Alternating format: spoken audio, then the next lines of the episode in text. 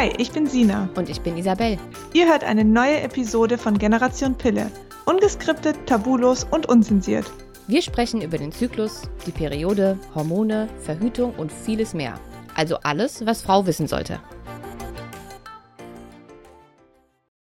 Einen wunderschönen guten Tag, guten Morgen, guten Abend, wann auch immer du diesen Podcast gerade hörst. Wir haben ja letzte Woche in unserer allerersten Folge angekündigt, dass wir jetzt die nächsten zwei Folgen damit bestücken werden, dass Sina und ich ganz ehrlich und offen über unsere eigenen Erfahrungen mit der Pille und allem, was uns danach gesundheitlich so passiert ist, berichten werden. Und wir machen den Anfang mit Sinas Geschichte. Hallo Sina. Hallo. Ich freue ja. mich. Ihr könnt euch auch freuen weil es wird sehr, sehr spannend. Sina hat einiges zu berichten. Und vielleicht fangen wir auch gleich an, weil ich glaube, es wird ein bisschen dauern, bis wir das alles aufgearbeitet haben. Und vielleicht magst du ja mal erzählen, wie du überhaupt zur Pille gekommen bist. Ja, sehr gern. Also meine Pillengeschichte hat mit 14 Jahren gestartet und zwar hatte ich damals in der Pubertät ganz schlimme Akne bekommen, also gerade ähm, Wangenknochen um den Mund rum, an der Stirn war es teilweise sehr stark entzündete Akne, aber auch kleine Unterlagerungen und einfach fettige Haut. Bedeutet, mit 14 Jahren so ein Hautthema zu haben, war für mich ganz schlimm. Meine Mutter hat es natürlich auch alles bemerkt und hat dann auch gedacht, oh Gott, ich muss mit dem Kind irgendwas machen, das geht so nicht weiter. Ich habe wirklich nur noch geweint. Ich hatte einfach überhaupt kein Selbstbewusstsein mehr und meine Mama hat dann gesagt, okay, das Kind ist jetzt 14 Jahre, hat auch schon ihre erste Periode gehabt, ähm, wird doch eh mal Zeit, jetzt zum, zum Frauenarzt zu gehen. Sagen wir es mal so, heute betrachtet, sie wusste es auch einfach nicht besser. Also ich glaube, da kann man gar keinen Vorwurf machen. Das ist einfach, ähm, klar, aus Sicht einer Mutter ist es wichtig und sie wollte mir dadurch ja überhaupt nicht schaden. Sie wusste auch nicht, wie es mir dann zwölf Jahre später damit ergehen wird.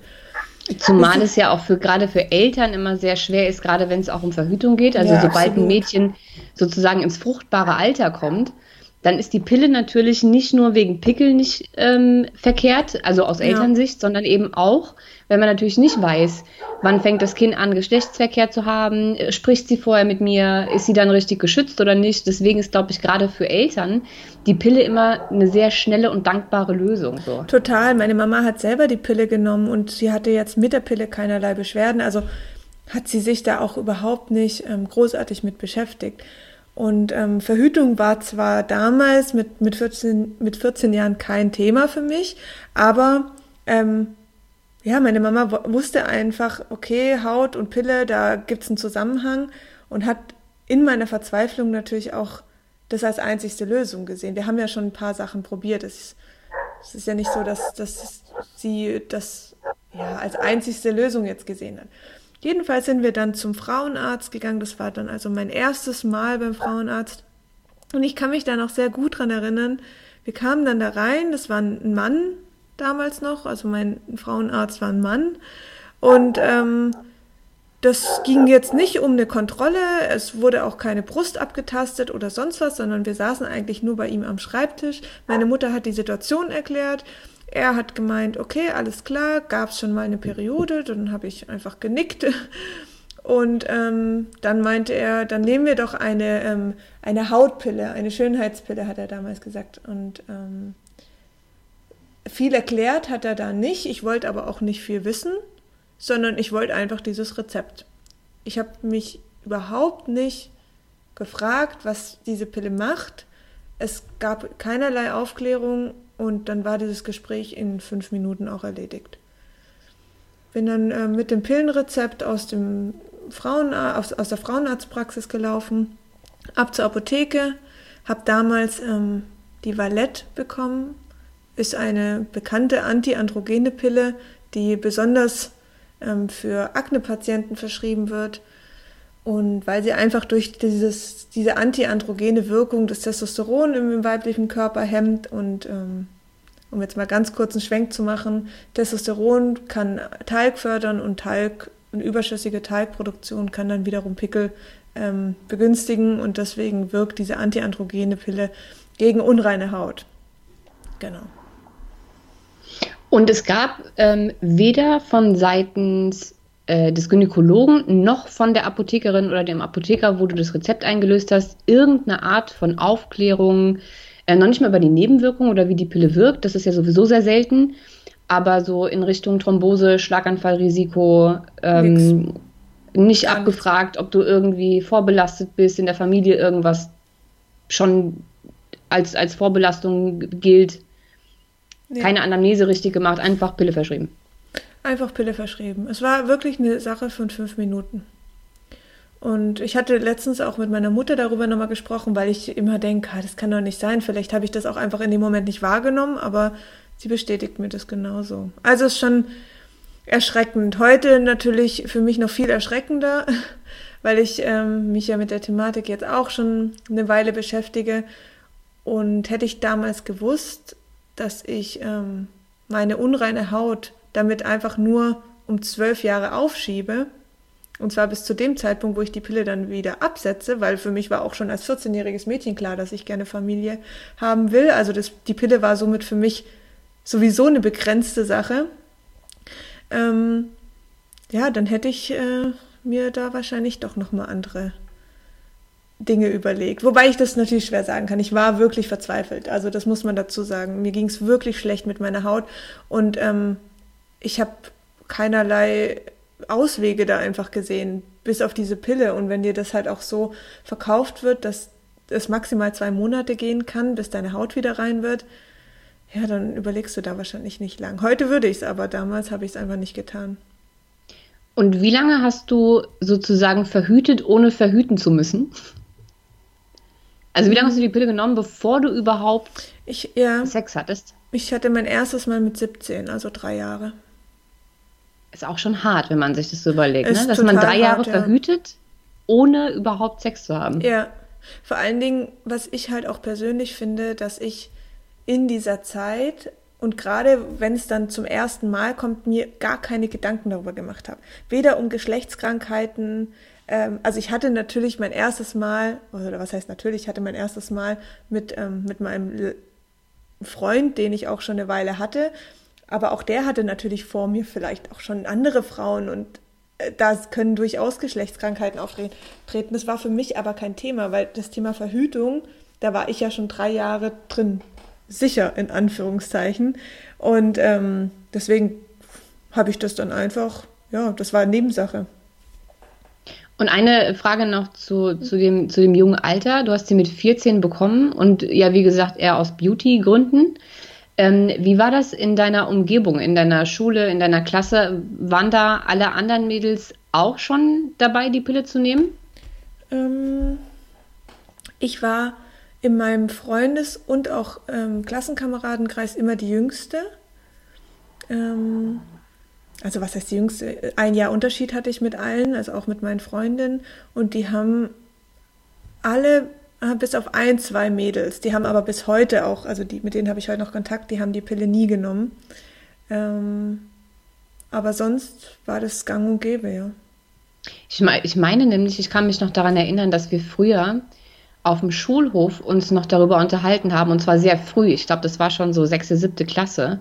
Mhm. Oder maximal siebte, achte. Da hat man sich auf dem Schulhof mit seinen ganzen Mädels darüber unterhalten, wer gerade welche Pille nimmt, was dann noch als Goodie dabei war und wer welche tollen Effekte davon hatte. Dann hat die mhm. eine erzählt, die Pickel sind verschwunden, die andere hat dann erzählt, mhm. aber meine macht schöne Haare, die dritte hat erzählt, ich habe zwei Körbchengrößen größer. Und beim nächsten Gynäkologentermin wollte man dann immer genau die Pille haben, die Klassenkameradin XY hat, weil sie mhm. jetzt schönere Brüste bekommen hat. So. Also das war wie, wie ähm, irgendwas wie damals gab es Diddleblätter, die man gesammelt hat. So ungefähr genauso war es mit der Pille. Also so hat man sich darüber unterhalten einfach irgendwie. Also bei mir war es, glaube ich, anders, weil das war ein richtiges Tabuthema. Jetzt weiß ich nicht, ich bin natürlich in einem Dörflen aufgewachsen und du ja hier in, in einer Metropolenstadt. Kann natürlich auch sein, dass es daran liegt, dass ähm, vielleicht auf dem Dorf noch weniger darüber geredet wurde. Aber ich konnte, kann mich nicht daran erinnern, dass es bei uns, also es war schon klar, die Pille macht schöne Haut, macht auch ein bisschen mehr Brust, aber dass wir uns da so offen über die Thematik, wie auch zum Beispiel über Menstruation oder so unterhalten haben, ähm, das war eigentlich eher ein Tabuthema. Es war klar, jeder nimmt sie und es gehört einfach dazu, Aber es wurde nicht so richtig darüber geredet. Doch, bei uns war das schon krass. Und auch jedes Mädchen, das die Pille nicht genommen hat, wurde nicht so richtig als erwachsen wahrgenommen irgendwie. Das waren dann so die Außenseiter. Es gab okay. so diese Pillengang und dann die mhm. anderen. Das war schon ganz lustig. Aber krass. heute geht es ja nicht um mich, sondern um dich. Ähm, hast du denn während der Einnahme der Pille irgendwas, also abgesehen davon, dass deine Haut schöner wurde, ähm, mhm. irgendwelche Effekte, Nebenwirkungen, wie auch immer, wirklich wahrgenommen während der Einnahmezeit? Ähm, ich finde die Frage immer ganz schwierig. Also wenn wir Interviews führen, dann kommt die Frage auch immer häufig. Also hättest du mich jetzt vor einigen Jahren noch während der Einnahme der Pille gefragt, dann hätte ich dir gesagt, nö, äh, mir geht's voll gut damit. Aber ich war halt ja, auch ein junges Mädchen. Und genau deswegen frage ich, weil während der Einnahme merkt man es meistens gar nicht. Nö, also mir ging es gut. Ich hatte eben meine Hautthematik war weg. Ich wusste ganz genau, wann meine Periode kommt. Ähm, ich hatte schon immer ähm, wenig Menstruationsbeschwerden an sich, also auch vor der Pille, mit der Pille und auch heute nach der Pille. Ähm, von daher kann ich dir, wenn du mich vor Jahren gefragt hättest, könnte ich dir sagen, nö, mir geht es damit voll gut. Ähm, heute kriegst du da natürlich eine andere Antwort von mir. Das ist einfach, heute bin ich erschrocken darüber, welche Nebenwirkungen die Pille für mich hatte und auch teilweise noch hat, weil sie einfach immer noch ähm, Dinge bei mir hervorruft, mit denen ich heutzutage noch ein bisschen zu kämpfen habe. Und da möchte ich ganz gezielt auf dieses Thema Stimmungsschwankungen eingehen. Also welchen Einfluss die Pille auf deine Stimmung hat, auf dein Befinden, auf dein Selbstbewusstsein, auf deinen ganzen Körper, das ist das, was mich am allermeisten verschreckt. Weil ich einfach, oder nicht nur ich, sondern alle Frauen eine teilweise konstante ähm, Stimmung haben. Also da passiert einfach nicht viel. Der Zyklus, der ja aus verschiedenen Phasen besteht, wo die Stimmung natürlich auch mithängt, wie zum Beispiel erste Zyklusphase, sind wir total aufgeregt und ähm, also aufgeregt im positiven Sinn, euphorisch, mutig. In der zweiten Zyklusphase eher so ein bisschen runtergefahren, ähm, eher gern heimelig, äh, wohlig zu Hause. Das kannte ich nicht. Ich kannte immer nur konstant das Thema, ähm, ja, ist alles okay, ich bin jetzt nicht sonderlich glücklich, bin aber auch nicht todtraurig. Also wirklich, das ist das, was mich am allermeisten erschüttert.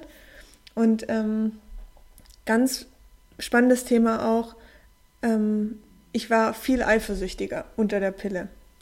Lustigerweise gibt es dazu ja jetzt gerade eine neue Studie. Ne? Ja, ich weiß ja. nicht, ob du das mitgekriegt hast, aber Hab es gibt eine Studie, ja die jetzt belegt, was wir zwei schon die ganzen Jahre erzählen, nämlich, dass die Pille nachweislich eifersüchtiger macht. Das ja. mag daran liegen, dass einfach auch die eigenen Hormone fehlen, die einen eben mhm. unabhängig, mutig und selbstbewusst Richtig. machen.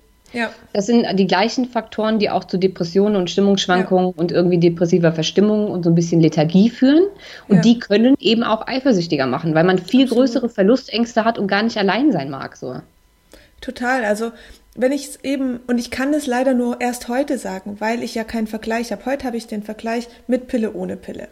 Und wie ich mich jetzt ohne Pille kennengelernt habe, ist natürlich krass. Also ich habe sie dann, ähm, um jetzt auch da hinter diese Pillen, hinter meine Pilleneinnahmesgeschichte einen, einen Punkt zu setzen. Mit 26 habe ich sie dann aufgehört.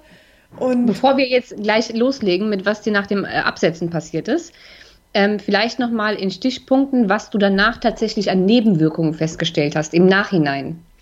Mit der Einnahme. Ja, weil während der Einnahme hast du ja keine Nebenwirkungen gemerkt. Und bevor wir jetzt die ganze Absetzgeschichte durchgehen, kannst du ja heute sagen, was du klar an ja. Nebenwirkungen hattest, ohne sie gemerkt zu haben. Also da ist natürlich das Thema Eifersucht ähm, für mich eine ganz klare Nebenwirkung, weil ich die heute kein, gar nicht mehr verspüre. Also ja, gibt schon mal Situationen, aber es ist eine gesunde Eifersucht, sagen wir es mal so. Ähm, ganz starke Selbstzweifel, beziehungsweise ein schwaches Selbstbewusstsein. Also auch mit Mitte 20, dass man vielleicht in der Pubertät immer so Phasen hat, ist vielleicht recht normal, aber auch mit Mitte 20 immer noch ähm, ganz wenig Selbstvertrauen zu sich selbst und überhaupt kein Körpergefühl. Also ich kann wirklich meine Zeit mit der Pille beschreiben, wie das war mein Körper und meine Seele ist irgendwie so nebenher geflogen. Oder mein Geist. Und hattest du nicht auch ähm, Darmbeschwerden oder Verdauungsbeschwerden während der Pille? Ja, das stimmt. Also ich hatte, bei mir wurde äh, eine Unverträglichkeit gegen Milchprodukte, aber auch gegen Gluten festgestellt. Also ich hatte halt teilweise, also ich musste vielleicht, wenn es hochkommt, alle vier, fünf Tage. Wow. Also auf Toilette, aber halt mit Stuhlgang. Und das war für mich normal. Also ich hatte wirklich dann alle vier, fünf Tage so meine Zeit, da war ich so 30 Minuten auf der Toilette und habe einfach gedacht, wenn, bitte, komm raus, komm raus, ich halte es nicht mehr aus. Weil dementsprechend war natürlich mein Bauch auch immer extrem hart. Ich hatte ähm, einen Blähbauch, ich hatte Blähungen. Ich, du fühlst dich damit einfach super unwohl. Ja, klar, verstehe ich. Und ähm, ja, das war bei mir ganz stark. Ich habe dann damals, das war auch gerade die Zeit, wo diese ganzen Minus-L-Produkte rauskamen. Und dann bin ich auf diese Minus-L-Produkte umgestiegen, wurde aber nie wirklich richtig besser. Ja, die Verdau das Thema Verdauung war für mich auch, es war halt so. Also ich habe dann nicht feststellen können, okay, das ist nicht normal, sondern ich dachte halt, das ist halt einfach bei mir so. Das ist halt auch noch so ein Tabuthema. Ne? Man spricht nicht mhm. über seine Verdauung irgendwie, genauso wenig über seine Menstruation mhm. oder irgendwelche weiblichen Beschwerden. Ja. Und deswegen hat dir wahrscheinlich auch einfach niemand gesagt, dass äh, alle fünf Tage Stuhlgang schon mal erstens nicht normal ist. ähm, und eben auch der Zusammenhang fehlte zwischen könnte eventuell an der Pille liegen so. Ja, absolut. Das ging aber, das ging aber weg nach, der, nach Absetzen der Pille, ne? Also es war schon weg. eine Nebenwirkung, die nee, also diese Unverträglichkeiten, Blähungen war absolut ein Thema, was ich, was mit der Pille gegangen ist. Wobei man dazu sagen muss, ähm, ich auch in dem Zeitraum des Absetzen der Pille komplett auf Milchprodukte verzichtet habe. Also dass diese Zeit mit, mit Milch und mir und aber auch Minus-L-Produkten und mir war dann einfach vorbei. Aber ähm, es ist ja heutzutage bewiesen, dass die Pille einfach auf den Darm wirkt und dann halt auch Unverträglichkeiten ähm, erzeugen kann. Von daher macht es in meinem Kopf heute absolut Sinn, was da passiert ist mit, mit meinem Darm. Ja, voll. Okay, also du hast sie mit 26 abgesetzt. Mit 26, ja. Was ist danach passiert? Mm. Vor einiges. Also das ist ja jetzt alles dann drei Jahre her und es ist so krass, was in drei Jahren bei mir körperlich, äh, psychisch passiert ist an Veränderungen. Das ist heftig, weil, also angefangen natürlich von diesem ganzen Hautthema, ähm, was bei mir leider wieder entstanden ist nach dem Absetzen der Pille. Also so knapp zwei Monate nach dem Absetzen ging es dann mit den ersten Unreinheiten wieder los. Also es war eigentlich wie davor. Es gab keinen Unterschied. Es waren anfangs fettige Haut mit starken Unreinheiten bis hin zu ähm, sehr stark entzündeten Pickeln, also dass es wirklich unglaublich wehtat. Ähm, ich hatte Haarausfall zeitweise, sehr starken. Ähm, meine Brüste sind kleiner geworden im ersten Jahr nach dem Absetzen. Es war einfach, die Luft war draußen. Also so kann man es wirklich sagen. Es war, die Luft war komplett draußen. Ähm, es waren gut, also ein Körbchen auf jeden Fall, was ich da verloren habe. Ähm, mir ging es vom, vom allgemeinen Gesundheitszustand, was jetzt mein Darm betrifft, besser. Also Stuhlgangthemen, Verdauungsthemen wurden besser. Auch ganz spannend, ich weiß nicht, ob das vielleicht einige Frauen betrifft. Ich hatte in meiner Jugend unglaublich mit Aften zu kämpfen. Aften sind so kleine weiße Entzündungen, die man ähm, im Mundraum hat, die unglaublich schmerzen. Die auch größer werden können. Die sind nicht die immer klein. Ich hatte sowas auch nee. schon mal. Das war irgendwann nicht mehr klein. Und, Und auch sehr das, unschön. Das war bei mir wie Herpes, wie manche Leute Herpes haben, hatte ich diese Aften und immer in Stresssituationen oder wenn mein Immunsystem schwach war. Also immer in solchen ähm, Situationen. Das hat man natürlich recht häufig, gerade wenn man in der Schulzeit ist, seinen Abschluss macht mit dem Studium beginnt, ähm, mit den ersten Freund hat und so, da hat man sehr häufig solche Situationen. Und es war für mich wirklich teilweise Alltagsthema, diese Aften. Und auch die sind komplett weggegangen. Komplett. Ähm, dann, das sind eigentlich so, ah, eine Schilddrüsenunterfunktion hatte ich noch. Und dein Zyklus? Also Schilddrüsenunterfunktion, klar, haben wir ja irgendwie mm. gefühlt alle erstmal nach dem Absetzen. Ja. Ähm, Zyklus, Periode gleich gekriegt oder gar nicht gekriegt? Oder? Nee, Periode hat eineinhalb Jahre auf sich warten lassen. Also komplett. Ja, die, das war, die, die war hat weg. sich Zeit gelassen. Die war komplett weg. ähm, hast, du dir, hast du dir Sorgen gemacht, weil ja, sie ausgeblieben extrem. ist? Extrem. Also ich bin bei jedem Zieperchen, das ich hatte, bin ich aufs Klo gerannt und habe einfach nur gehofft, dass ähm, meine Periode gekommen ist. Und jedes Mal war es eine Enttäuschung. Und ich wusste einfach, also das war dann aber auch die Zeit, wo ich natürlich angefangen habe, mich mit meinem Körper zu beschäftigen, mich mit der Ernährung zu beschäftigen. Und ich wusste, das ist ein Zeichen, da stimmt was nicht. Also irgendwas ist einfach nicht im Lot. Und das hat mir meine Periode ganz klar signalisiert. Ähm, ich bin dann auch zum Frauenarzt. Sie meinte, alles, was bis zu sechs Monaten ist, ist total normal. Dann zu einem anderen Frauenarzt, der hat gesagt, alles, was bis zu zwölf Monaten, also Ausbleiben der Periode ist, ist total normal. Und äh, dann nach eineinhalb Jahren hat dann meine Frauenärztin mittlerweile dann auch gesagt, ja, jetzt ist es nicht mehr normal. Also entweder nehmen sie jetzt nochmal die Pille und stoßen die Periode dann nochmal an. Das, war, das waren ihre Worte. Oder ähm, machen eine Hormontherapie kam für mich natürlich beides nicht in Frage, weil ich wusste, es ist im Endeffekt dasselbe. Und ähm, es katapultiert mich gerade eineinhalb Jahre dann wieder zurück.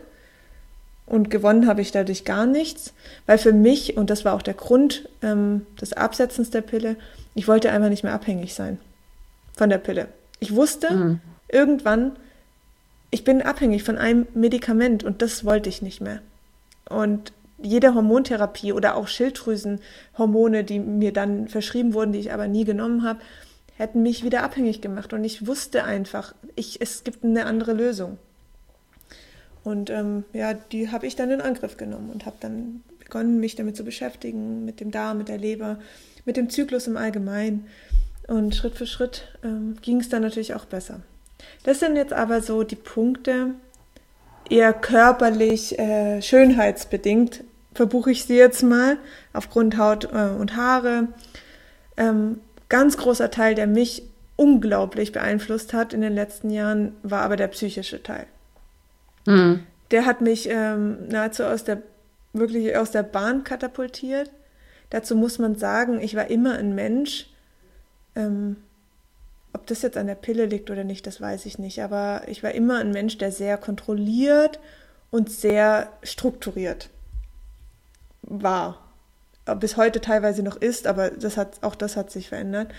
Ähm, so mit großem, mit großem Sicherheits Sicherheitsbedürfnis, alles durchgetaktet. Ich wusste ganz genau, ich will eine Familie mit zwei Kindern, am besten ein Mädchen und ein Junge, in, wohnend in einem Haus mit Garten ähm, möchte finanziell unabhängig sein und ähm, für meine Kinder immer ganz tolles Essen kochen, weil ich möchte, dass sie sich gesund ernähren. So, das war so meine, meine Vorstellung einer für mich Bilderbuchfamilie und darauf habe ich hingearbeitet. Das heißt, du warst zu dem Zeitpunkt, als du die Pille abgesetzt hast, äh, schon lange in der Beziehung. Ja. Ihr habt zusammen gewohnt. Ich glaube, ihr wart auch schon verheiratet. Nee, wir waren damals nicht verheiratet. In, an, in dem Monat, wo ich meine Pille abgesetzt hatte, da waren wir knapp fünf Jahre zusammen, ähm, haben zusammen auch schon vier Jahre gewohnt und ich habe meinen Verlobungsantrag in dem Monat, das war nämlich Mai 2015 bekommen, an meinem Geburtstag. Und ähm, ja, also es war für mich alles natürlich in den laufenden Bahnen, genauso wie ich es mir vorgestellt habe.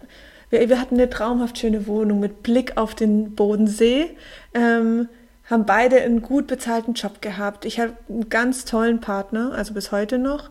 Ähm, also der tolle Mensch, Partner sind wir heute leider nicht mehr, aber ähm, es ist auch alles gut, so wie es gekommen ist. Aber ähm, für mich war das perfekt. Dann der Verlobungsantrag, dann dachte ich, gut, du hast die Pille jetzt abgesetzt, ähm, dann wirst du sofort 30 Mutter. Also es war für mich einfach alles gesetzt. Mhm. Und so, und dann kam alles anders. Aber bewusst du warst, auch, anders. du warst auch mit allem bis dato erstmal super happy, warst der festen Überzeugung, das ist jetzt der Partner fürs Leben. Ich habe die Entscheidung getroffen, wir arbeiten jetzt auf eine Familie hin, wir heiraten, alles ist cool. Ja, also super happy. Ähm, wenn ich es jetzt mit heute vergleiche, ist schwierig zu sagen. Also ich für, für meine, also so für mein Verständnis war ich super happy, wobei ich halt heute weiß, dass ich mich zu sehr auf dieses Thema fokussiert habe, ähm, dass alles perfekt sein muss, dass ich gar nicht richtig mehr spüren konnte, was ist denn super happy für mich. Aber ich meinte, du hast bis zu dem Zeitpunkt nichts hinterfragt. Also das nee, war alles nicht. gesetzt, nee. es war alles so, wie du es dir gewünscht hattest. Absolut. Also ich wusste, das ist der Mann, ähm, der mit mir diese Ziele erreichen kann und mit dem ich das auch will. Also das war für mich ähm, zum damaligen Zeitpunkt absolut, ähm, ja, das war einfach richtig so. Das hat sich auch gut angefühlt. Ich habe dann, ähm, ja, so ein Jahr später, also es ging ja dann los, dann war halt die Verlobung und es war alles sobald du dich verlobst, geht's ja eigentlich auch schon mit der Hochzeit los. Du fängst an zu planen, du bist dann schon in dem Fluss drin. Und so wie ich halt dann auch war, für mich, ich wollte dann auch alles perfekt haben. Ich wollte, ähm, hatte eine ganz klare Vorstellung und habe da einfach vor mich hingetüftelt. Um, mein, um wieder mein nächstes Projekt dann zu erreichen, was dann eben die Hochzeit war. Ähm, dann war eigentlich auch schon ein Jahr später und ähm, dann gab es auch diese Hochzeit, die auch an sich wunderschön war und genau so, wie ich sie mir vorgestellt hatte. Also für, für die, die mich jetzt reden hören, die merken schon, es, es lag ganz stark auf einer Ich-Geschichte. Also ich habe das geplant, ich wollte das und ähm, jetzt hatte ich halt einen Partner, für den war das in Ordnung. Also das muss man sich jetzt nicht so vorstellen, dass er da immer gegen angekämpft hatte und nichts zu melden hatte. Ganz im Gegenteil, für ihn war das in Ordnung, dass ich mich darum kümmere. Also war mhm. das halt so mein Projekt. Ähm, nur haben wir uns halt auf diesem Weg so ein bisschen verloren. Weil es ging ja nur um meinen Plan, den ich da ähm, austüften wollte. Und das hört sich so total abgedroschen an, aber ähm, wenn man sich in dieser Situation befindet und ähm, einfach nur darauf hinarbeiten will, weil man dahinter ja, hinter dem Plan oder hinter dem Ziel ja auch irgendwas mit Glück verbindet und Zufriedenheit und Ankommen, ja, dann fühlt sich das schon gut und richtig an auf dem Weg. Dann war Tag der Trauung, das war alles schön und auch danach, es war alles gut. Wir waren dann in den äh, Flitterwochen und ähm, ja, es, es war eigentlich für mich alles so, wie ich es mir vorgestellt hatte. Bis dann knapp ein Jahr später, also nach der Trauung, ähm, sich für mich irgendwas verändert hat. Also das war wirklich. Das war, wenn ich jetzt rechnerisch richtig liege, auch ungefähr der Zeitraum, in dem dein Zyklus sich wieder eingependelt hat, weil davor hattest du ja erst mal eineinhalb Jahre genau. gar keinen. Ja. Ähm, das heißt, so langsam hat dein Zyklus wieder zu sich gefunden. Ähm, ja. Du hattest einen natürlichen Zyklus, du hattest wieder Eisprünge, Zyklusphasen und so weiter und so fort. Was ja auch für die Psyche bedeutet, dass man so langsam zurück zu sich selbst findet, weil natürlich ja. die Hormone sehr, sehr viel ähm, auch mit der Psyche zu tun haben. Ja. Und dann ist was passiert? Ähm, dann ist Folgendes passiert, dass ich plötzlich das Gefühl hatte, ähm, da wo ich jetzt bin, in diesem Leben, wo ich mir selbst kreiert habe, will ich nicht mehr sein. Und das ja, aber das ist ja erstmal ein Schock. Das, das kam, das hat mich überrollt wie, wie eine Dampflok. Also das war echt also das war wirklich, ich kann das bis heute auch nicht richtig in Worte fassen, wie das war, aber es war, es war so erschreckend für mich, weil ich ja mein Leben lang darauf hingearbeitet habe und dann kam plötzlich so ein Crash und du denkst so, Scheiße, was machst du jetzt? Wo geht's jetzt? In welche Richtung geht's jetzt? Und ähm, bis dato hatte ich natürlich immer mal wieder Veränderungen und so, aber die konnte ich alle mit meinem Partner machen. Und da habe ich gemerkt, das geht nur noch alleine weiter. Und das war so das absolut Schlimme, weil der Mann, den ich an meiner Seite hatte, den ich ja auch geheiratet habe, für mich ja immer noch meine große Liebe war. Also daran hat sich nichts verändert. Es war nicht so, dass ich plötzlich gemerkt habe, ich liebe den Menschen nicht mehr oder ich vertraue ihm weniger oder ähm, ich kann weniger mit ihm kommunizieren oder wir streiten nur noch gar nichts. Es hatte nichts mit ihm als Mensch zu tun. Es war einfach das Gefühl, alles, was jetzt passiert, kann ich nur noch, also ich, es war so ein Gefühl von wegen, ich muss jetzt zu mir finden. Mhm. Weil ich dann doch gemerkt habe, also ich dachte immer, gut, meine Ziele, die ich so erreichen wollte, ähm, die hab, das waren meine Ziele, auf die habe ich hingearbeitet, aber ich habe gemerkt, dass das eigentlich gar nicht meine Ziele waren. Sondern mhm. meine Ziele waren eigentlich immer schon was anderes, aber ich, ich habe hab es einfach, also in dem Moment wirklich gespürt, dass ich selbst mich wohin gebracht habe, wo ich eigentlich nie sein wollte. Und das hm. kann, man merkt schon, wenn ich darüber spreche, dass ich nicht die richtigen Worte dafür finde, weil es ein unglaublich, ähm, also es, das kann man nicht beschreiben. Da ist einfach also viel Verwirrtheit. Ich, wenn ich mich richtig erinnere, war das so ungefähr der Zeitraum, in dem wir zwei uns kennengelernt mhm. haben und angefangen haben, ähm, oft zu telefonieren und zu skypen und so weiter und ja. so fort. Für alle, die es nicht wissen, wir wohnen knapp 500 Kilometer auseinander. Ähm, deswegen haben wir oft geskypt und ich war sozusagen live dabei bei deiner Transformation mhm. von äh, frisch verheiratet und total happy zu äh, mhm. fuck, was geht hier ab? Irgendwie stimmt hier was nicht. Mhm. Ähm, und ich weiß noch ganz genau, wie schwer das für dich war, das überhaupt zuzulassen, dieses Gefühl und zu verstehen. Und dann auch zu überlegen, was, was mache ich jetzt mit meinem Mann? Also wie bringe ich ja, dem das denn bei? Wie, wie kann ich dem denn so wehtun jetzt? Der, der, ja. der arme Kerl, der versteht auch nur Bahnhof, der kann auch gar nichts dafür. Ja. Und wie du noch beschrieben hast, dass du jetzt auf einmal das Gefühl hast, du musst in die Welt hinaus, irgendwie, keine Ahnung, Backpacken, reisen, ich, völlig egal. Völlig, ja.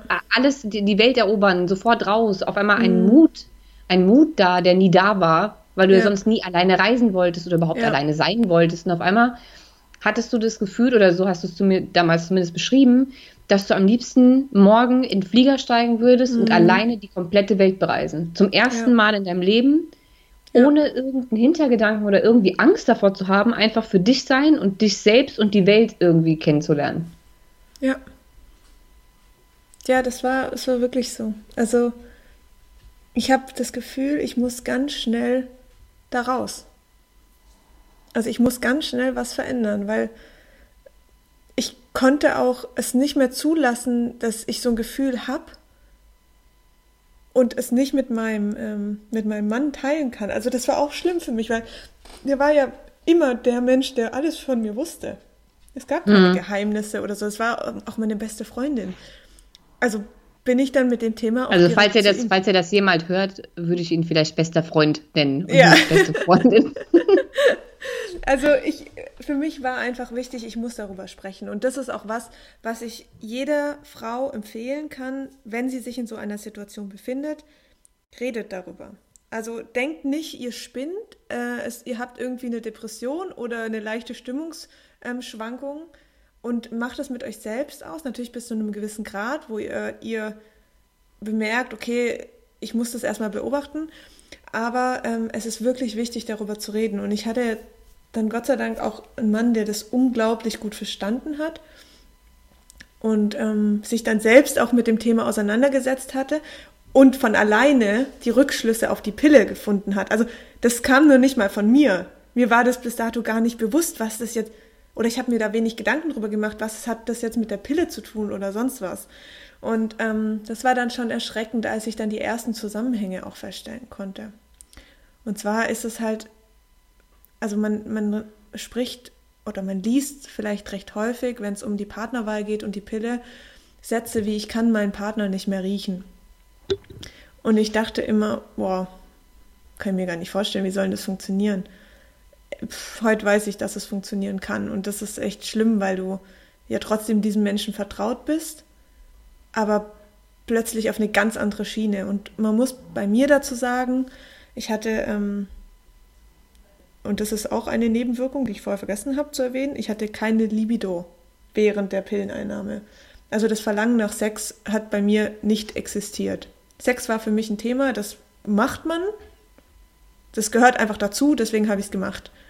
Aber Sex war für mich nicht eine Sache, die man, die ich aus meinen freien Stücken und Emotionen und Gefühlen und Lust entwickelt habe, sondern das war einfach so, man macht das halt. Und ähm, das kam auch wieder.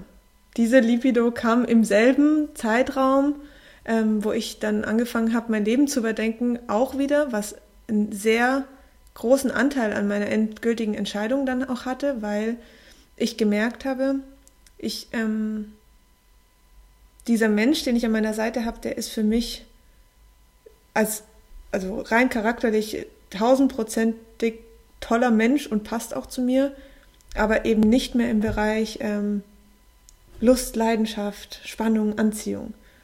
Mhm. Und ähm, das war davor schon nicht so, aber davor hat es mir nichts ausgemacht, weil ich hatte ja keine Libido. Für mich war das Thema einfach so. Also ich dachte immer, und das ist jetzt echt spannend, ich dachte immer, dass ich kein Verlangen nach Sex hatte, liegt einfach daran, dass ich vielleicht, wie nennt man das so schön, einen Vaterkomplex oder so hatte. Also weißt du. Du, äh, das denken die meisten Frauen. Ja. Also nicht das mit dem mhm. Vaterkomplex, sondern es gibt so viele Frauen und ja. mir ging es da nicht anders. Wobei ich dazu sagen muss, dass ich die Pille ja viel früher abgesetzt habe als du. Ich war ja ähm, erst 21 mhm. und ich hatte da ja erst drei Jahre Sex. Ja. Und da ich ja mein erstes Mal ähm, hatte, als ich fünf Jahre die Pille schon genommen hatte, mhm. ähm, kannte ich das auch nicht. Ich dachte ja. auch immer, das macht man halt. Also ist jetzt nicht super, ist auch nicht schlecht, es ist halt, ja, ist halt da, ne? Macht man genau. halt ja. ab und zu mal. Ähm, aber so ein richtiges Verlangen danach kennen die wenigsten Frauen, die die Pille schon ihr Leben lang, also was heißt ihr Leben lang, aber seit der Jugend einfach nehmen ja. und denken einfach, dass Frauen weniger ähm, Bedürfnisse haben. Und die meisten Frauen verstehen doch gar nicht, warum Männer so oft Lust auf Sex haben können. Mhm. Und denken einfach, das, das ist so. Das, mhm. das ist schon immer so gewesen, das wird auch immer so sein. Das heißt, die meisten kommen erst gar nicht auf diese Libido-Verlust oder fehlende Libido-Thematik, weil sie gar nicht mhm. wissen, wie es ist, eine zu haben. Also merken sie auch nicht, wenn sie sie verlieren. Ja. Das ist dann diese harte Erkenntnis danach einfach. Wenn du, ja. ähm, wie du mit 26, auf einmal von heute auf morgen wach wirst und denkst, okay, krass, das ist also ein Sex-Drive, wo kommt denn das jetzt her? Mhm. Voll. Also ich, hab, ich bin ja auch so ein psychologisch angehauchter Mensch. Ich versuche alles immer mit der Psychologie zu erklären und eventuellen Traumas, die man erlebt hat. Aber ähm, das spielt natürlich mit. Aber im Endeffekt, das, das Thema Sexualverlangen hatte nichts damit zu tun, dass ich eventuell, ähm, und ich rede jetzt hier natürlich nicht von Vergewaltigung oder sonst was für schlimmen Erfahrungen, sondern einfach, ja, ich dachte halt immer, okay, ich habe vielleicht zu meinem, mit meinem Vater ein bisschen eine komische Beziehung und mit Höhen und Tiefen gehabt. Vielleicht habe ich deswegen diese auch zu Männern. Ähm, aber im Endeffekt weiß ich, es hatte einfach damit nichts zu tun, sondern es war der Einfluss der Pille. Und ich glaube, darüber kann man auch wirklich ähm, nochmal einen eigenen Podcast machen. Ähm, das wird hier ein bisschen, äh, ja, das Thema wahrscheinlich sprengen und. Ähm, ja. Also, gut, du hast also die Pille abgesetzt, nur um das nochmal zeittechnisch ja. in so einer Timeline zusammenzufassen. Du hast die Pille ja. abgesetzt, danach blieb dein Zyklus erstmal eineinhalb Jahre aus. Also Periode. Genau. Äh, Schilddrüsenunterfunktion, alle möglichen Nebenwirkungen, das hattest du dann alles wieder im Griff. Du hast äh, dann geheiratet, alles war tippitoppi und danach, als dein Zyklus dann wieder zurückkam, hast du langsam festgestellt, okay, ich entwickle mich jetzt irgendwie zu einem anderen Menschen, mein jetziges Leben passt nicht mehr, ich will jetzt alles anders haben ähm, und irgendwie ist mein Partner auch nicht mehr mhm. ähm, so der leidenschaftliche Part, sondern eher mein bester Freund. Richtig. Ja. Was mache ich jetzt? Und wie ging es dann weiter? Wie, wie bist du mit der Situation umgegangen? Nach also, dem ersten Schock?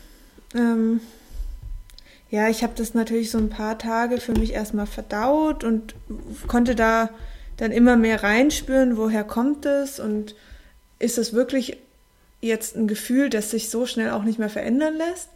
Habe dann mit meinem ähm, damaligen Mann darüber gesprochen und wir haben dann erstmal geguckt, dass wir ähm, vielleicht ein bisschen Abstand gewinnen. Heute weiß ich, und das hat er mir damals schon gesagt, aber ich wollte es einfach nicht wahrhaben. Heute weiß ich, aber es war eher so ein bisschen Freiraum schaffen für mich. Ähm, das war dann schon der erste Schritt in die Trennung. Ich bin dann zu meiner Mama gezogen erstmal wieder und äh, das war halt einfach, ich wurde einfach wieder komplett in die Pubertät zurückkatapultiert wieder wohnt bei der Mutter und mit all diesen Stimmungsthemen und hin und her, das war irgendwie ich im Gefühl von, ich will jetzt die Welt bereisen und ich habe mich völlig, also ich, in dem Moment war ich echt verloren. Ich wusste gar nicht, wie ich mit dieser neuen Gefühlslage, vor allen Dingen eben unter dem Punkt, dass ich ja immer sehr strukturiert und geplant war, war das, hat mich das natürlich völlig aus der Bahn geworfen. Und ähm, du hast ja trotz allem nebenbei immer noch deinen Alltag wie ein Job und äh, auch ein Umfeld, das du versuchst aufrechtzuerhalten, weil ich bin ja natürlich nicht am Tag eins, wo ich dann das Gefühl hatte, oh je, ich muss hier was verändern an meinem Zustand, rausgerannt, habe gesagt, oh, wir sind jetzt getrennt, akzeptiert das, sondern du musst, du denkst ja auch darüber nach, was denken denn die anderen, was denken denn deine Schwiegereltern, deine eigenen oder meine Mutter und Freunde, meine Trauzeugin, das war ja alles völlig, ich, ich hatte ja Angst, jegliche Menschen damit zu enttäuschen. Mit so einem Gefühl muss man ja auch erstmal klarkommen. Ich habe dann aber ähm, mich dann den ersten Leuten anvertraut, natürlich auch meiner Mutter, meiner besten Freundin, wie ja auch schon erwähnt, meinem, meinem Mann damals und ich bin aber eigentlich durchweg natürlich auf geschockte Menschen begegnet, aber auch sehr verständnisvolle Menschen. Und ähm, ja, so hat sich das dann ergeben, dass ich dann die erste Woche, dann die zweite Woche bei meiner Mutter geblieben bin und bis heute immer noch dort bin in der Wohnung, aber meine Mutter wohnt jetzt nicht mehr hier, die ist dann mit ihrem Freund zusammengezogen. Also ich bin nie wieder dann zurückgegangen in unsere gemeinsame Wohnung. Ja, und dann kam tatsächlich die Trennung. Dann kam genau die offizielle Trennung, natürlich auch da wieder Höhen und Tiefen erlebt. Ähm, auch mit ständigem Zweifel. Also du bist jetzt, ich war jetzt nicht auf dem Dampfer nonstop, oh, das ist richtig, ich bin freier Mensch und äh, ich gehe jetzt hier auf Reisen, sondern ich hatte auch Tage, da habe ich mich einsam gefühlt, da war ja mein kompletter sicherer Hafen. Ich, also es war, hat sich angefühlt wie so ein sicheres, kleines, warmes Vogelnest, aus dem ich mal kurz, aus dem ich mal kurz rausgeflogen bin und ähm, die ganze Zeit irgendwie in der Luft hängen und nicht weiß, komme ich jetzt da wieder zurück? Kann ich jetzt da wieder zurück? Will ich da wieder zurück? Oder fliege ich jetzt einfach weiter und suche mir ein neues Nest oder baue mir ein eigenes Nest? Also so kann man. Oder falle ich auch vielleicht auf die Schnauze? Oder falle ich auf die Schnauze? Das war natürlich immer die größte Angst. Ist das das Richtige, was ich hier tue? Bin ich überhaupt sicher, dass ich das jetzt hier alles will? Ja, und damit, ja, das hat sich dann natürlich einige Monate gezogen. Und ähm, eigentlich, jetzt ist es, ähm, ist die Trennung auch schon wieder knapp eineinhalb Jahre her. Und ich muss ehrlich sagen, es ging ein ganzes Jahr, dieses Hin und Her. Also es ist so, ich glaube, es ist wie bei einem Trauerjahr, wenn jemand verstorben ist. Also mein Vater ist recht früh verstorben und da war das ähnlich. Es ist natürlich eine andere Situation, aber du brauchst auch erstmal ein Jahr mit jedem Geburtstag, Weihnachten, äh, Sommer und Winter, also man durchlebt ja immer so Phasen, verschiedene Stimmungsphasen auch. Und ja, als ich das dann alles einmal erlebt habe und mit jeglichen Situationen auch klar kam, wusste ich, ja, du schaffst das auch alleine. Und äh, vor allen Dingen hat sich nie unrichtig angefühlt. Also es war natürlich viel mit Ängsten, Sorgen verbunden und mit viel Geweine aber es hat sich tief in mir immer als der, der richtige, ähm, richtige Weg angefühlt. Und als dein ganzer Bekanntenkreis, Familie, Freunde, ich meine, gerade wenn man so ewig mit jemandem zusammen ist und dann tatsächlich auch verheiratet, mhm. ähm, dann hat man ja so ein gemeinsames Leben. Mhm. Und wenn dann alle mitbekommen, dass man sich scheiden lässt, was mhm. natürlich so kurz nach einer Hochzeit erstmal für die meisten wahrscheinlich super verwirrend klingt. Mhm. Ähm, weil gefühlt waren die ja erst alle auf der Hochzeit und dann jetzt ja, irgendwie schon absolut. wieder vorbei. Ähm, kamst du da oder bist du da nur auf Verständnis gestoßen oder haben die auch ein paar einen Vogel gezeigt und haben gesagt, Sina, mit der Pille hat das nichts zu tun, du hast einfach einen an der Waffel? Ja, also das Thema mit der Pille, also ganz ehrlich, ich, es gab Menschen, die haben zwar jetzt nicht gesagt, dass ich einen an der Waffel habe, aber die haben es mich schon deutlich spüren lassen. Du, das kann auch nicht jeder verstehen, vor allen Dingen, wenn du das einem besten Kumpel von deinem Mann versuchst klar zu machen, der, der denkt sich, ey, lüg mich doch nicht an, du hast doch einen neuen. Also, mhm. weißt du, und damit musst du ja auch erstmal umgehen, dass ich ja mit diesem ganzen Thema niemand verletzen wollte und im allerletzten Zug meinen damaligen Mann, das war für mich sowieso das Schlimmste überhaupt, ihm sowas anzutun. Und ähm, ja, das, die Leute waren, also ganz, ganz unterschiedlich. Ganz unterschiedlich, wirklich. Ähm, meine Schwiegereltern, beziehungsweise meine Schwiegermutter war mit die verständnisvollste von allen. Also das rührt mich heute noch zu Tränen, wenn ich daran denke. Meine Mutter natürlich auch. Ähm, sowie auch einige meiner Freunde, die einfach gesagt haben, hey, wir sind da, egal was passiert, wie du dich entscheidest. Aber es gab natürlich auch Leute, die sich ähm, abgewandt, ist vielleicht ein bisschen übertrieben, aber sie haben sich einfach rausgenommen. Aus jeglichem, also und haben sich, manche Leute denken auch, sie müssen sich dann auf eine Seite stellen bei so einer Trennung. Also, aber auch diesen Menschen, du kannst da niemand jemand was vorwerfen. Jeder kann nur so weit reagieren, wie er selbst für richtig hält oder viele waren damit ja auch erstmal überfordert und dann sind die meisten erstmal pro dem Opfer. Also in dem Fall ähm, meinem, meinem Ex-Mann, weil er ja der Verlassene war. Hm. Und von mir haben sie jetzt gedacht, weil ich bin auch ein Mensch, man merkt mir jetzt nicht immer an, dass es mir schlecht geht. Also ich versuche immer sehr viel Positives aus allem zu ziehen, aber das bringt die Menschen halt auch immer dazu zu denken, ja gut, die kommt schon klar. Was, hm. was du aber nicht immer schaffst alleine. Und jetzt rückblickend betrachtet, trotz aller Höhen und Tiefen und wie gesagt, auch wenn das hier jetzt vielleicht ähm, in, dieser, in dieser kurzen Unterhaltungsaufzeichnung alles vielleicht sogar noch relativ locker klingt, als hättest du das alles locker geschafft und alles war total cool. Ich war ja live dabei, ich weiß, wie schlimm das für dich war. Ja. Und ich weiß nicht, ob das so wirklich durchkommt, aber es war wirklich schlimm. Gerade dieses ja. schlechte Gewissen und eben diese verschiedenen Meinungen von verschiedenen Menschen, ähm, vielleicht im ersten Schritt auch Verständnislosigkeit von, von, von engen Freunden, die natürlich auch wehtut und das Gefühl, anderen Menschen wehtun zu müssen. Also ich weiß, dass das für dich eine unheimlich, unheimlich schlimme Zeit war. Mhm. Ähm, aber rückblickend betrachtet, würdest du sagen, es ist alles so passiert, wie es sein sollte? Und sowohl du als auch dein Ex-Mann führt jetzt wirklich ein glückliches Leben. Ihr versteht euch immer noch gut, alles ist cool und es war das Richtige, was du da getan hast? Ja. Also, wie du schon gesagt hast, das ist halt, du bist im ersten Zug, hast du gar keine Zeit, dich um dich selbst zu kümmern, weil du nur damit ähm, zu tun hast, dass deine Leute um dich rum nicht enttäuscht sind oder was Falsches von dir denken. Das ist natürlich immer super schwierig, weil du kaum Zeit hast, auf dich wirklich selbst zu hören. Jeder versucht dich auch so ein bisschen zu beeinflussen, weil sie es alle gar nicht glauben können. Ähm, Im Nachhinein, und da bin ich mir auch mit meinem Ex-Mann einig, hatten wir natürlich eine unglaublich tolle Zeit. Und ähm, wir verstehen uns einfach trotz allem noch gut. Also daran hat sich ja nichts verändert. Ähm, aber wir haben beide gemerkt, dass wir, ähm, ja, dass es so einfach nicht hätte weitergehen können. Und dass wir auf einer Ebene besonders gut konnten, besonders gut und auf einer anderen Ebene eben nicht so gut. Und ähm, ja, also er hat auch eine neue Partnerin und ist da happy. Also das ist alles meiner Meinung nach genau so, wie es hätte kommen sollen.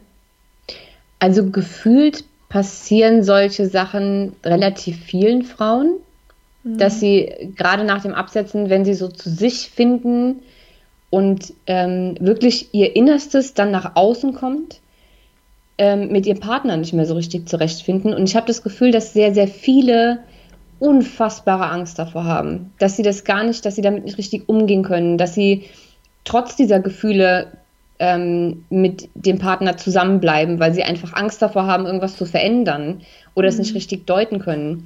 Was würdest du Mädels raten, die in der gleichen Situation stecken wie du damals? Also, ich würde denen raten, dass sie, oder ich würde euch raten, dass man sich nicht von seinen Ängsten leiten lässt. Die Ängste existieren nur im Kopf und sind rein selbst erzeugt. Die sind nicht real. Und das ist was, was ich mir selbst ganz oft sagen musste, weil gerade Verlustängste, Ängste vom Alleinsein, ich, ich habe noch nie alleine gewohnt davor. Geschweige denn, dass ich vielleicht an einer Hand abzählen konnte, wie, wie oft ich in einem Bett alleine geschlafen habe weil ich ja sehr früh schon mit meinem Freund damals zusammengezogen bin und davor ja bei meiner Mutter gewohnt habe und ähm, auch andere Partner hatte. Also das ist natürlich erstmal eine starke Veränderung und die macht einem unglaublich Angst. Und man hat auch Angst, so einen Partner nie wieder zu finden, mit dem man so auf einer Wellenlänge ist und man hat überhaupt Angst vor allem, was irgendwie neu kommt. Aber es ist, was man wirklich ähm, fokussieren sollte, ist, man muss die Angst in, in Neugierde umwandeln. Also alles, was dir Angst macht, sollte dich eigentlich neugierig machen. Neugierig auf, was kommt. Wie wird mein nächster Partner sein? Wie wird diese Beziehung sein? Wie wird es sein, wenn ich die erste Nacht mal alleine schlafe? Was passiert da? Was geht in mir vor? Ähm, wie fühle ich mich dann vielleicht am nächsten Tag? Wie ist es, deine eigene Wohnung einzurichten? Das war für mich der größte Meilenstein, den ich für mich erreichen konnte, meine eigenen vier Wände nur so, wie ich es wollte, ohne Kompromisse einzurichten. Und das hat mich natürlich auch super neugierig gemacht. Wie sieht die Wohnung dann im Endeffekt aus? Und ich kann euch sagen, die sieht komplett anders aus wie die Wohnung, die ich mit meinem Partner damals zusammen eingerichtet habe. Und also alles, was euch Angst macht, ähm, schreibt euch auf, werdet es euch bewusst und wandelt es in Neugierde um weil da kann so viel Neues kommen und vor allen Dingen begegnest, ich habe so viele neue Menschen auch kennengelernt, weil ich natürlich auch einen neuen Kreis entwickelt habe. Ich habe angefangen, Sport zu machen, dort habe ich wieder Menschen kennengelernt und es geht immer weiter. Also ich kann das euch auch nach dem Tod meines Vaters, der sehr unerwartet kam, sagen. Auch da habe ich gedacht, es geht nicht mehr weiter und ich bin alleine und äh, keiner versteht mich und ich habe Angst vor allem.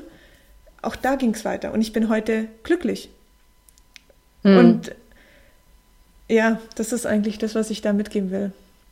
Also ich glaube, unterm Strich kann man sagen, trotz allem, was du durchgemacht hast, und ähm, das mag rein gesundheitlich jetzt nicht super viel gewesen sein. Es war ja sehr viel Optik, Chaosfall, ja. Pickel im ersten Schritt. Ja. Und dann diese ganze psychische äh, Transformation, würde ich es jetzt mal nennen, die du da mhm. durchgemacht hast. Es war ja schon einiges zu schlucken in sehr kurzer Zeit. Mhm. Aber unterm Strich ist alles so gekommen, wie es kommen sollte. Und du bist heute ja. glücklicher als jemals zuvor. Also zumindest wirkst du auch so auf mich, als wärst du jetzt so vollkommen in ja. deiner Mitte angekommen.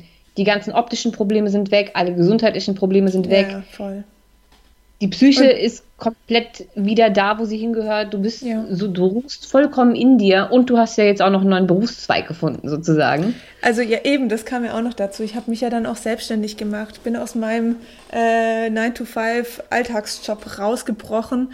Also darüber machen wir nochmal einen eigenen Podcast. Das wird sonst echt zu viel, aber ähm, ja, das, all die Veränderungen, die sind ganz genau richtig, wie sie gekommen sind. Ganz genau. Auch wenn ich vor drei oder zwei Jahren auch ein glückliches Mädchen war, bin ich es heute auch, aber einfach anders und viel mehr bei mir. Und ich habe viel mhm. mehr gelernt, dass man natürlich Rücksicht nehmen soll auf seine Menschen und auf sein Umfeld, aber es gibt Entscheidungen, die du für dein Leben triffst.